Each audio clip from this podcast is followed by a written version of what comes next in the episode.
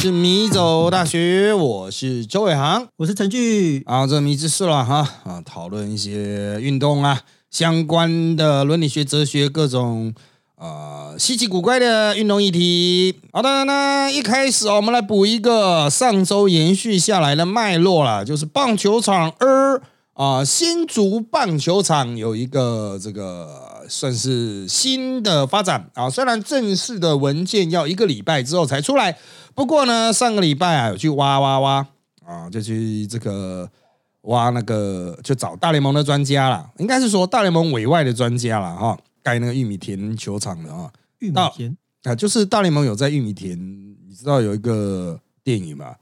啊，就是他们就是啊，反正他很久以前呢，凯文科斯纳拍了一个电影啊，然后他就是谈那个哦，我成了整个脉络重讲哦，因为一定有观众不知道，就是有大联盟大概在二十年前吧，哈，不能讲大联盟，就是美国了，好莱坞在二十年前拍了一部片，二十多年前啊，美梦成真吧，啊，然后就是他是讲一九二零年代就比较早期的那个黑袜事件，美国职棒放水事件，有很多人被。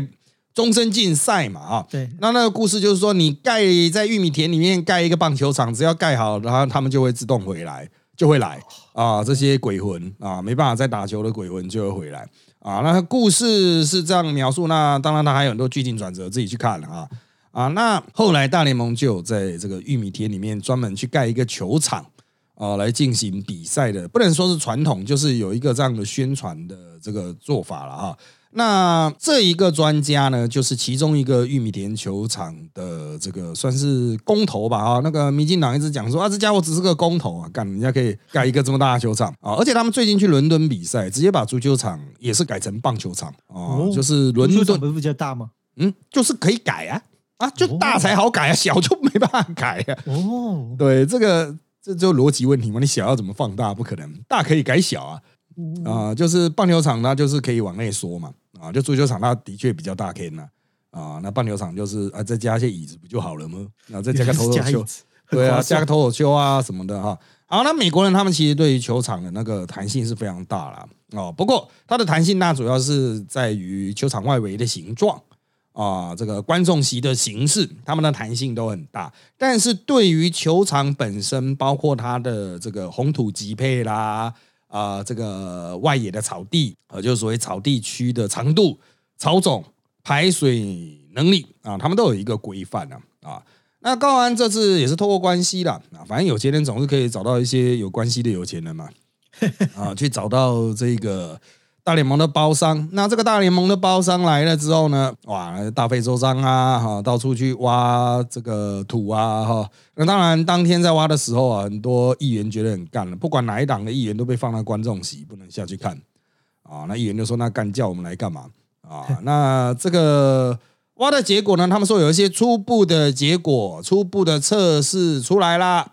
那我来跟各位谈一下啦，因为我们这个是礼拜三录音呢，播出已经礼拜六了，还有好几天的时间。我相信你获得的资讯可能更全面。我们目前获得的资讯是一三垒侧排水沟需要重新设计啊，那就是排水量可能不足啊。那后期内推的全垒打墙呢啊，就是因为打了去年的比赛之后，就发现说干了外全垒打墙也不行，全垒打墙排水沟要调整。那红土区域呢？混合材料不符啊，就是我们讲极配。什么叫极配呢？就是那红土下面是各种土啊，那是石头是有，应该说是土的那个粒子啊，是由小逐渐放大，越底下越大嘛啊，越越上面越小这样子。那后来他们发现不符合约啊，不符规范啊，可能要全部换掉。好，那他们也执行了这个土层底部排水测试。外野呢，找一处灌水十分钟，放置三十分钟后，出现积水不退的状况，甚至到了隔天都还没有退啊！那这排水是真的烂到极限啊，跟柏油路不起比起来都还差。好，那内野一处发现灌水后，水位逐渐上升至特定高度，多处点位于灌水过程中都有积水情形，而非马上泄水。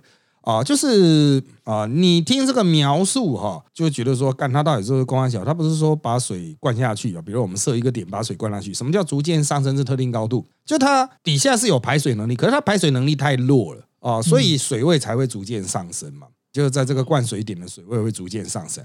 上升到一定的高度之后就开始积水，就不退啊，不是马上泄水。那你们说什么叫马上泄水？各位应该有去过海边吧？海边你在那个沙滩的时候，海浪不是扑上来吗？然后它马上就会下去嘛，啊，那实际上它就是有水灌过来，只是很快速的渗入沙里面流掉了。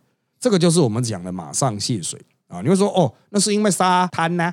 啊，沙滩呢都是沙嘛，那个就是不是黏黏的东西嘛，所以水马上就下去。哎，没有错啊。虽然打棒球不是在沙上面打，但是我们会期待它的排水能力要有一定的水准。哦，不用到沙滩那么强啊！你倒一桶水下去，就跟倒到沙漠一样，立刻消失哈。不需要这么强，但是好歹你十几二十分钟要把它往下急急的排掉吧。哦，所以照道理来说哈，我刚刚有提到上层的比较小粒，下层的比较大颗，下层就大石头。你你拿一桶水去泼大石头，那当然立刻就流掉嘛。啊，所以只要水能够穿透上层。应该下面会流的越来越快，越来越快，这正常排水嘛？啊，这是一个很简单的原理啊！你不懂任何科学的，你也知道，生活经验中你会看到这样的尝试。所以棒球场要做的就是，我今天泼一桶水上去，它可以暂时湿湿的，好像积水。可是呢，当它滴下去的时候，很快速，上面就没有水，因为它全部都下面会滴得更快。只要能够穿透表层啊的那一层啊，下面就很快都全部下去。我们之前应该有提过吧？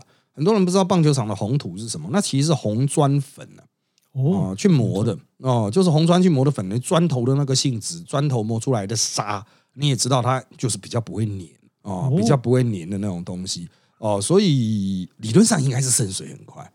那为什么会渗水不快呢？第一个就是底下的排水系统有问题，最下面的石头的下面一定还有水管哦，它会就是像那个隐藏的水沟一样去把水。倒走，然后再倒到边边球场边边的大管。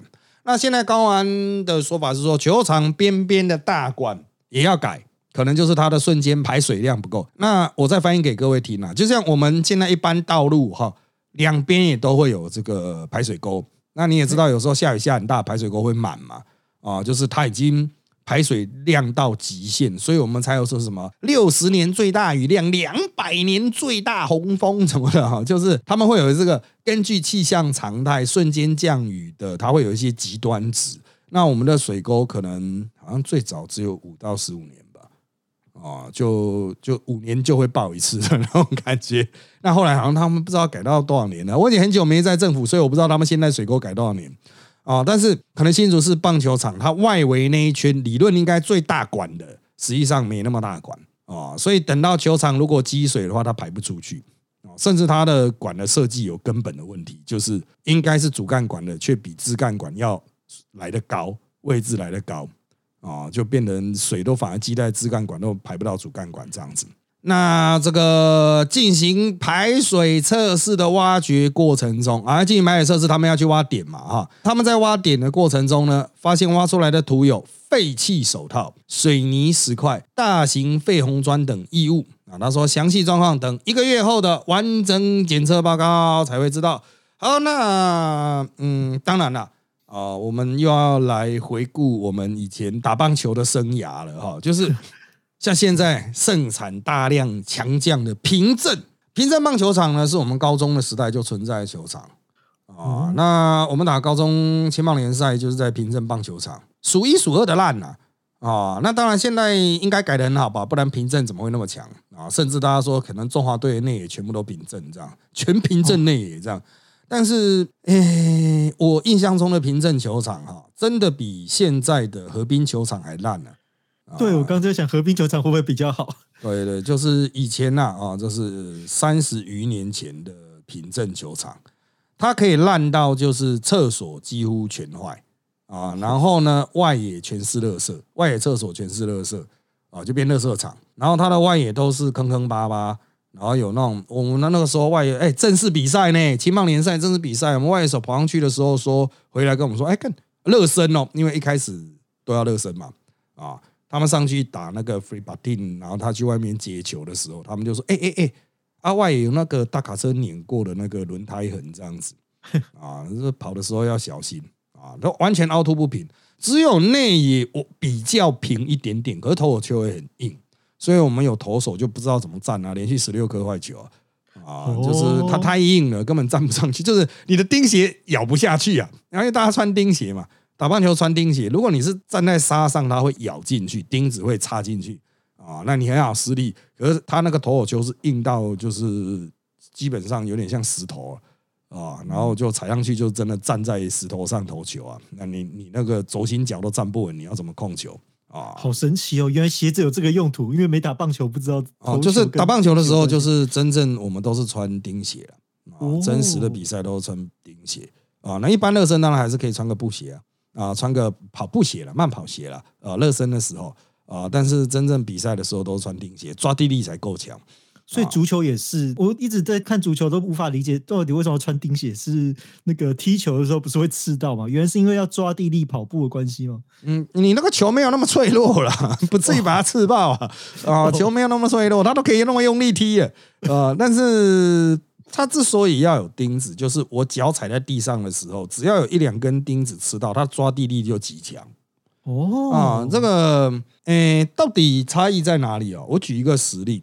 那个乐天女孩，她好像去哪个东北乐天呃，亚瑞东北对对对，那那他们在跳舞的时候，直接整个滑倒嘛，哦，那就是那个草地本来你踩在上面，就跟你穿一般的鞋子，那都很滑。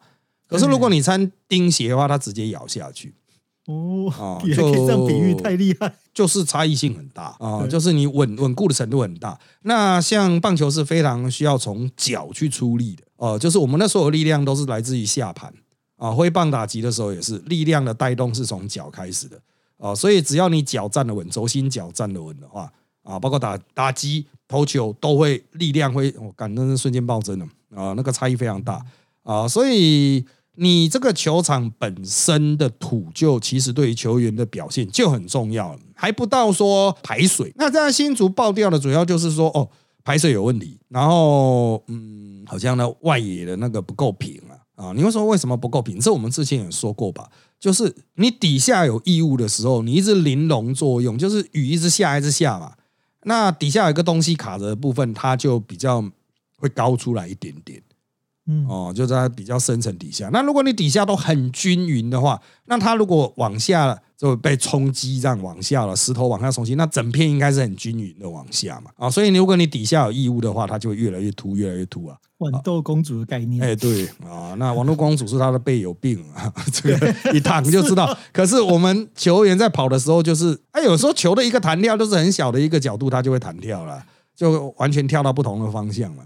啊，就所以连草都很讲究呢。有的草根你球打到它也会乱弹啊，因为它草根太大了。所以我就说，干脆都换成人工球场了啊。人工草皮现在也很先进的啊，你就把它铺厚一点啊。然后它的那种以前早期的人工球场，人家说因为底下有水泥地啊，跑起来会伤膝盖啊。那现在人工草皮可以铺超厚的，而且它的材质就是踩踩下去的感觉，它可以穿钉鞋跑啊，就是感觉都不赖。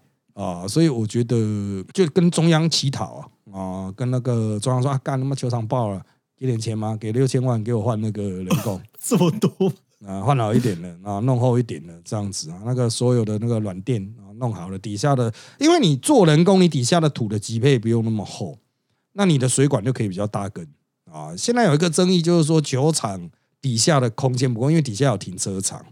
哦，所以就是它土下面到停车场的顶，哦，距离不够。那你这样呢？刚才就铺人工嘛，不就是这样吗？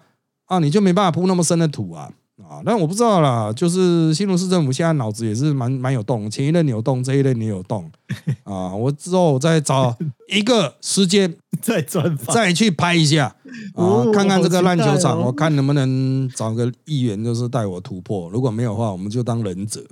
啊，偷偷渗透这样子，超有趣的那一次。对啊，就我们已经拍两次了呢啊！但是为什么我们现在不去拍呢？第一，干好热，就干那可是球场，室外球场，干他妈去新竹赛。第二个是干那那新竹真的很远啊啊！对于我们这种台北废人来讲啊，不是不该去啦，新竹飞的 very good 啊啊，总该去一下啦。干可是好累啊！就是我们之前去拍也是有一次是专程去，另外一次刚好是顺路经过。这个顺路了，看之后有没有顺路的机会了。我最近也在考虑说，干，我们真的不能这么废，我们真的应该要出 出击去远一点的地方访问的。从我加入米走之后，没有任何外拍的。对啊，就是干，好累啊。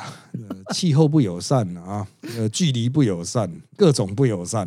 好了，现在有两台车可以出了啊，这个干的还是要干。我管你几台车啊，重点是人还要移动啊，又不是瞬间移动，任意门一打开就就过去啊。这去到哪里都好累啊！我连自己在台北的我们扎报哈，在台北的访问，我都有点啊 啊新店啊，对啊，新店那一篇两个月的访，两个月还没写出来啊，我我有空再把它赶出来，因为是蛮重要的人。好，那我们继续来看下面的议题。首先呢，我们来讲天分，天分球员啊。其实我们今天有两个主题都是天分球员。好，这两位天分球员，一个是艾利德拉克鲁兹，戴拉克鲁兹啊，艾利啊。那另外一个是非常这个红的 NBA 状元呐啊，文班亚马啊。我们有提到两位天赋球员，这两位天赋球员呢，看起来都瘦瘦的。对，啊猪肝人肌肉量不够，但大家都说，哎，这个天赋异禀啊！这个的 d e l a Cruz 哦，他有一百九十六公分，非常的高。那实际上，因为他瘦，看起来更高。那他就是天赋型的啊，就是我觉得感觉他反而比较像 NBA 球员跑去打棒球哦，就是他的那种肌肉量其实比较适合 NBA 棒球的肌肉要再更多一点啊。就像大谷翔平最近有说。肌力才是一切啊！对，力量是一切。对啊，他就练到非常壮了。对，人家不是说像那个鬼灭之刃的那个音柱一样。对啊，他是肌肉量跟英柱是一样，就真的大谷小兵真的他妈的一碰就全内打干，那是要打个屁！但他肌肉量是真的有练到啊。那这德拉克鲁兹呢？天赋，他包括传球、打击哦，你可以看得出来，就是成熟度不够，可能会因此受伤，但是天赋太好了。哦，就是包括他打击跟球的球感，对球棒的运用啊，都是很棒。然后跑速，他现在是以跑速闻名嘛，啊，就是打出去那滚地球，打到一垒手侧面，一垒手接到之后冲去一垒干，冲不赢他。哈，这也太快了吧？对啊，就是嗯，干真的很快。可是他在小联盟的盗垒并没有非常的漂亮，可能是教练有在保护他。哦，不希望，因为盗垒很容易受伤啊，啊，就不希望在这个肌肉量还不够的时候就有一些过度盗垒。但他速度真的很快，我记得他已经有打过那个完全打击啊，对，完全打击最主要就是拼三垒安打嘛。对，那三垒太难，大谷到现在好像还没有吧？这我不知道哎，他每次好像都差一点，好像已经挑战五六次了。那。嗯，这个球员他当然他才刚从小联盟拉上来啊，他三 A 已经是三 A 王了嘛，所以可能是这样红人把他拉上来。拉上来之后呢，我个人认为就是这个大联盟一开始也是不知道该怎么对付他，不过最近他的状况有往下掉，可能是已经掌握到他的一些弱点啊，包括选球啊，或者是可能有某个角度打不好。那在现在的大联盟哈，二十一岁的球员，你现在升上去，嗯，应该也只是让你这个习惯一下这个场地，不会给你太大的期待了，不会期待说啊，干二十一岁开了一上来就他妈三十轰这样子，有啦，但是不会很期待，就是希望你能够多花几年，慢慢去琢磨 琢磨琢磨，保护保护保护，哎，等到你肌肉量起来了，经验有了，那你再去好好的。在合约年之前，再好好打个两年、三年这样子，我觉得是现在大联盟的常态了。所以这个球员我之所以特别拉出来，就是说啊，其实他是一站上场就成为明星的，就是所有的观众就是就忽然发现说，干红人有救了，救世主这样子啊。但是我是要提醒大家哈，就是像大谷祥平哈也救不起来 哦。对，等一下我们会提到大谷祥平啊。我现在补一下那个文班亚马。啊，文班亚马他发生的伦理问题完全不是球场哎，哦，是他的保镖去推小甜甜布兰妮，这个哎，我只能说哈，到底关他屁事啊？就是 文班亚马走在前面，然后小甜甜布兰妮从后面来，然后他保镖为保护他嘛，就把小甜甜布兰妮推开，小甜甜布兰妮很受伤啊，然后文班亚马就说啊，我我不知道那个是小甜甜布兰妮啊，哎干，因为他眼头后面又没有长眼睛。而且以他的年纪来说，干他知道谁是小甜甜布兰妮？应该不知道吧？对啊，那个小阿姨布兰妮的程度，谁谁会认识啊？都是他妈年纪的啊！那当然，像这一种冲突啊，也是很难避免呐，因为就是很红美，刚进联盟就很红美，虽然还没有真正展现天赋，还没开始比赛啊，但是还没有展现天赋的状况下，他对你很享有很高的知名度，一定会很多人嫉妒他，洞见观瞻啊。那只要发生一件事情，什么保镖推人，哇，那保镖推人好坏，就像。那个韩国偶像来台湾啊，经常也有那个保镖跟记者打起来了。哦，对啊，但是很多人就是会挺偶像的，就是说啊，那个记者乱来，那媒体就说，哦，没有采访自由啊。我在这边跟各位做一个简单报告哈，台湾的媒体哈，这个大多数都是非常 very good 的啊，就是非常这个守规矩啊，机场的除外，就是机场那些很多哦，为了要抢镜头。为了要拍到一些他们想要的东西，哇，那个真的是太不客气了啊！就是不要说是我做保镖了，我做现场的公道伯，我可能都会想扁他一顿。公道伯要扁了也太……对啊，比如说我是机场管理方啊，哎，大家请让他走这个通道，然后他们就在那边是跑，哎哎，那个怎么样怎么样？哇，赶快赶快给我拍给我拍什么什么的，你为什么要挡我？这机场哎，你他妈你以为是外面的路上？机场是有一大堆管制的，我跟你进管制区已经很很不错了啊！你在那边把它当自己家啊！当然那些媒体，特别是摄摄影大哥啊，会讲说：“哎，这我要跑新闻啊，我要跑这个什么什么很重要的镜头啊，他妈的要给我拍啊！”啊，就稍微有点自制力嘛，拍不到也不会怎么样，反正现在 nobody fucking care 啊。啊，阿东卡，阿阿卡啊，没有人会 care 啊。我补充一下，学长，就是因为学长刚好讲到这个 De La Cruz，我想到的是，我大概从一九九三年开始支持 NBA 球星，到现在还在支持那个 Penny Hardaway，因为跟学长叙述是相当像的。就是 Penny 是从一九九三年的时候，就是因为他太瘦，而且他脚还中过枪。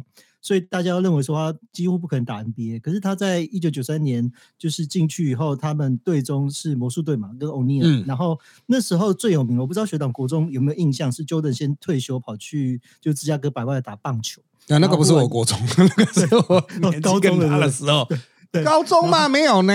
嗯，学长大我三岁，应该我我看 Jordan 复出赛是在台大宿舍看的呢。对哦，已经大学了。对啊，对，反正九五年的时候 Jordan 复出，然后大家都觉得哇，神回来了，一定要赢。但是 Jordan 人生唯一季后赛被打爆，就是大家最全胜的时候，三连胜，三连胜，唯一被打爆就是输给奥兰多魔术那那一年，就是佩尼那一年。所以我的印象就是跟学长刚描述一样，佩尼非常瘦，然后。而且在控位来说，我们一般控位大概像艾弗森这样一百八十公分左右，可是佩尼到一九七啊，他就是那种超高控位，所以就是那时候大家会觉得太神奇，就是。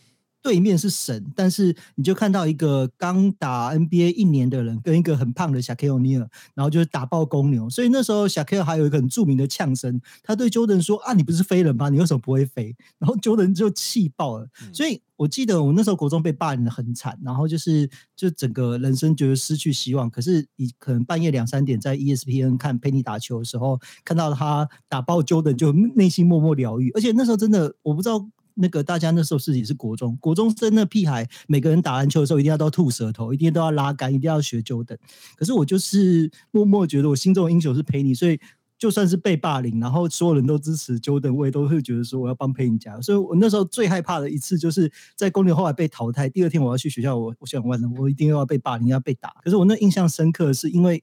魔术真的打的太励志了，就是大家如果有看到《灌篮高手》的话，就是三王那个泽北龙志，这些都是井上雄彦直接说，我就是画魔术当年对公牛的画面。所以我们说，在那样的环节中，我会觉得很特别的地方是，就算是会很容易受伤，因为佩妮很惨的是，他人生辉煌只有两年。然后到最后是断脚啊，然后几乎不能打 NBA，可是他却创下了他是拿 NBA 第一队的人，却在打夏季联盟，跟这一群人说就是文班亚马他们就是打那种新人才会打的比赛。那那时候大家就访问他说，Nike 给你一年六千万的薪水，你这边打这种时薪不到就是几万块的在干嘛？然后 Penny 就直接说他。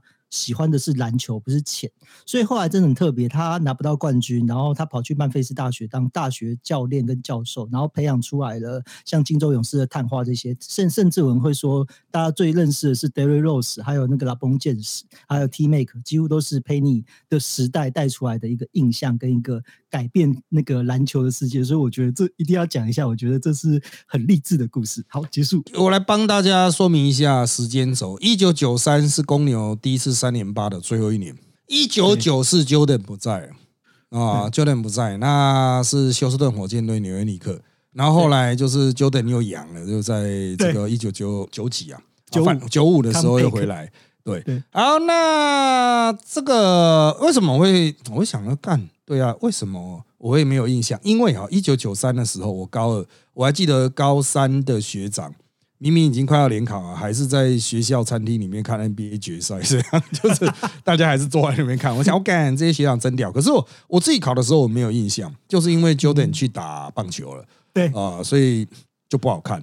啊，大家会觉得说啊，干没没什么了哈，就是还是有看决赛，但是就是嗯还好啊，就是没有特别的投入这样子。后来就是 Jordan 再回来，又掀起一波热潮。那 Tim Hardaway 他的肌肉量其实也很大了啊，就是很高了。那那时代的 NBA 跟现在不一样，现在的 NBA 都是远程投射型了啊，就是他的那个篮下的冲撞哈也很技巧化。啊，就是有人说现在也会有摸毛犯规，没有那那么夸张啦。可是以前是真的都暴打一顿型的啊，真的是暴打。所以，所以像 Tim Hardaway 他就比较不是尝试做那种像林书豪那种快速发动那个切入攻势的，不是，他是视野型控卫，他视野很宽广啊，就找到一个洞塞进去这样子啊，所以各有各的时代背景。啊，就是现在听他的未来，哇，应该也是肌肉棒子啦。我是觉得他的那个体质啊什么的，跟现在比起来，嗯，这个再怎么样也也应该可以把那个斑马撞飞吧。所以文班亚马把它撞到飞起来，因为他真的太瘦啊。这个以前的时代哈，哎，我也觉得很奇怪，为什么以前时代那些怪兽都不太容易因伤长期休战呢？现在都是他妈的冲撞也比以前要。少很多。佩妮那时候有讲，是因为就是教练们他们都硬逼他们打止痛针。像佩妮那时候脚其实已经断了，嗯，可是九八年因为奥兰多是个小球队，他只是在迪士尼，嗯，然后就是他明明就非常受伤，可是。那个老板，因为老板是安利集团吧，他就硬就说你不出赛，那所有的买球票就不行。所以佩妮是脚断了，还在打止痛针去打，然后到最后他就是从一九九八年之后就再也没有进入第一队跟全明星，都是因为那时候被断腿被硬币的打，所以这可能是那时代的一个悲剧吧。这个我在二零零几的时候，他们说 NBA 进入全新的世纪了。哦，就是过去的那个规则，包括判罚的方式，造成啊球员的这种呃这个篮下单打的方法的改变啊，然后加上三分大三分的时代来临啊，那就导致现在年轻人看到 NBA 就是不断的外线投射啊啊，然后内线单打的人也没有像以前那种干嘛宇宙型肌肉棒子，像现在就真的你是超级肌肉棒子会被嫌说干你太笨重，爆发力不够。啊，就是你，你就是要很灵活的啊，所以他那现在的内线不够灵活，根本打不下来。像魔兽啊，不够灵活就没办法啊，他就觉得就变得喜憨喜憨憨憨的这样子就不行啊。所以我觉得 NBA 是真的，一代一代都不一样。以前是大概要真的打到断了吧，啊，筋断了或骨头断了，那现在都是一摸毛啊，干好痛啊，干我好痛，我要我要为了我的合约我要休息。啊，就这样，这真的是这样。合约年的时候，可怜了，不能动，可怜了。讲到合约，我们就来看看大股啊。最近又有很多交易的传言出来了。大股到底还有什么残值？最近大股虽然全垒打啊，在我们播出之前连发啊，这个不断的这个碰到就飞走，碰到就飞走。但是呢，他脸越来越臭，因为球队战绩不好啊。那我们录音的时候啊，美西第四、第五运动奖，所以他是美西第四哦，不是美联第四。美西第四、第五是运动奖，当然美西也是比较激战区了。对啊，可是这样子就会让他很不爽啊。这所以所以现在是怎样啊？这下面就只有一个死垫底仔啊。那 OPS 呢？我有稍微看了一下，天使毕竟有不少的豪炮啊，所以。他可以在 OPS 在大联盟可以排到第五，可是 ERA 呢？防御率呢？大联盟二四，哎啊，他 ERA 是大联盟二四，后面你要想到后面三十二九那种都是干他妈烂爆了啊！而且这二四还有大谷翔平在里面，自己对自己把他拉起来啊，所以就可以知道天使投手有多烂啊！这个大谷翔平再怎么打都打不回来啊！这个从他的表情。已经可以很清楚的看出来，他对于一支输球是不爽的。嗯，他也直接呛了。他最讨厌他打了那么多季了啊，这个季后赛啊，不要讲总冠军了，季后赛都他妈的哈，看起来都是不可能的任务了啊，怎么会这样呢？球队没有提升的迹象。当然你会说，干有个 My Child 那种合约，他妈的啊，是玩个屁呀啊！但是他就会想说，干同一周也有洛杉矶到期啊啊，到期就是宇宙级撒钱打法，他根本没有在考虑获利的。那这是可以转去到期啊，反正税也是一样，都加到税嘛啊。那我个人认为啦，留在天使的几率是趋近于零，但是交易的几率应该也不高。我会觉得交易的几率不高，就是天使会说啊，我要把大谷翔平的残值啊弄出去，这样啊，就是啊，大家现在不是就会丢出很多很搞笑的集中交易嘛？我还我看到有一个人讽刺，就是把以前的那个乐天的狂威啊。拿去换大谷翔平，那对啊，狂威现在就只是大联盟的五号先发那一种电档仔啊，这个就是大家都开始开一堆莫名其妙的东西啊。其实大联盟真的有拿一百四十四颗球换来的投手啊，也是有了，就是他就是没有，他就讲说，就是我就不要这个人，可是我希望是走交易啊，交易什么 可以啊？大联盟是人可以去交易各种东西的，太屌了。对，就是爽就好了。反正双方那个 GM 觉得说 OK 啊，好啊，好啊，对啊，就给你啊。你要送他宝矿力也可以啊。啊，就是这个这个球员加宝矿力这样子啊，可啊，宝矿力桶子三桶这样。嗯，太过分了。对啊，不过啊，这个交易哈还没有到底线。我认为在这之前。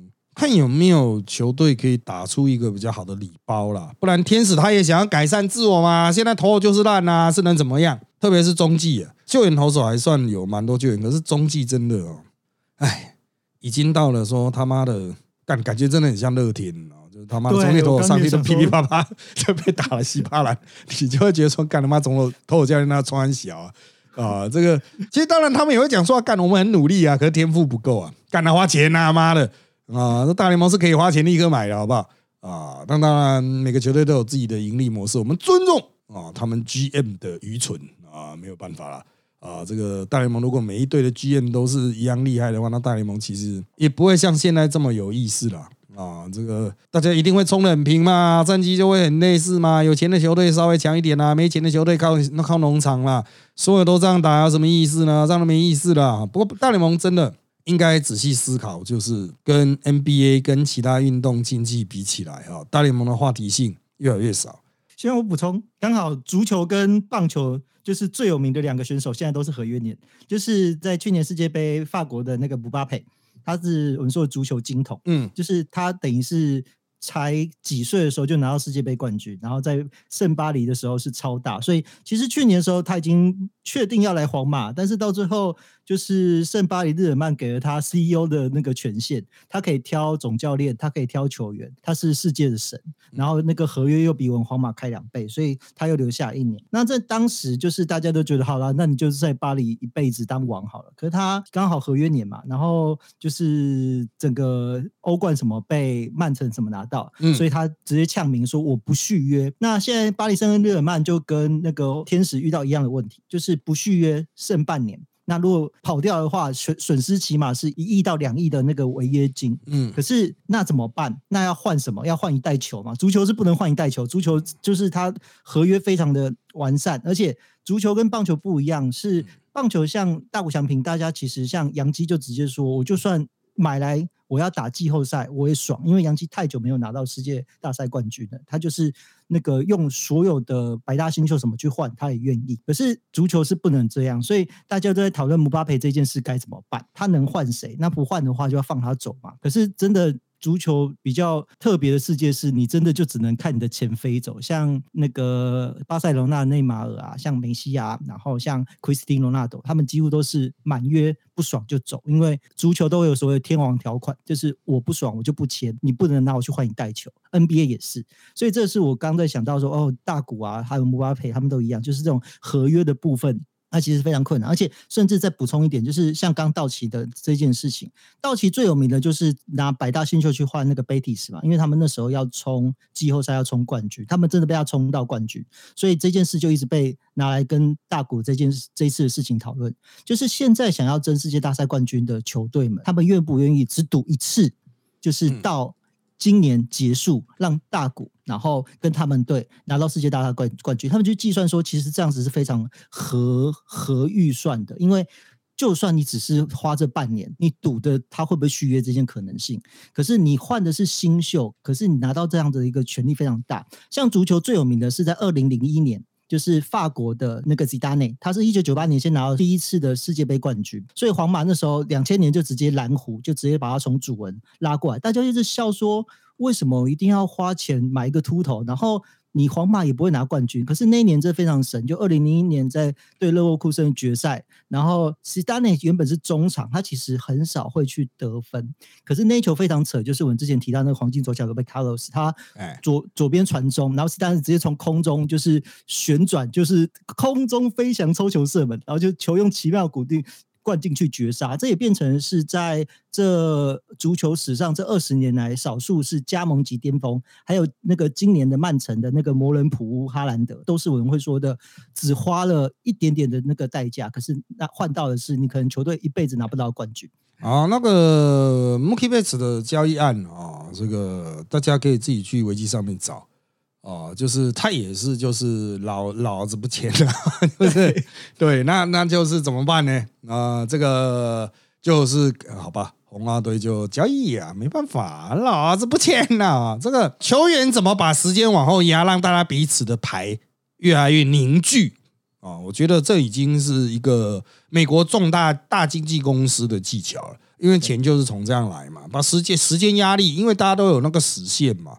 越逼近实现，那个大家手中的牌的呃就会转变。啊，这个球团可能就越来越不利呀，残值越来越低呀，啊，这个球员就觉得没错啊，干你去死啊，是这样。啊，所以我认为啦哈，目前啊这个大股还是享有绝对的优势，他可以挑选球队。啊，你你也不是说交易就可以交易。啊，这个他可以享有非常多挑选球队啦，挑选队友啦。啊，或者是这个，甚至挑选跟他 trade 的对象啊，就是谁跟他 trade 啊？因为干我我交易过去，结果你他妈你把我设定队友交易掉了，干老师。对，科比又是 科比那时候不准任何主力被换掉。对啊，看他要怎么交易，看就是很难交易啊哈。所以我认为这个后续的发展啊，会是无聊的，今年无聊的美国职棒的一个话题。哦，就是 也没有什么可以讨论的东西啊，因为就强弱太分明了。今年强弱太分明，大家就觉得哦，就这样啊，有钱就屌啊，哦，就这样。哦，就是他就是要透过这一个大股的话题性啊，啊，去带动大家对于这个圈子的关注啊。这个没办法炒新闻啊，就是其实很多人都买幻觉，但是你看那棒球，棒球媒体是能写什么啦？不写幻觉是要写什么？你跟我讲啊，哈。好了，时间关系，我们要讲的内容就差不多到这边了啊！有什么意见的话，就到我们 YouTube 米走大学的这个影片下方来留言，欢迎大家给我们五颗星。我们就到这边，谢谢大家，拜拜，拜拜。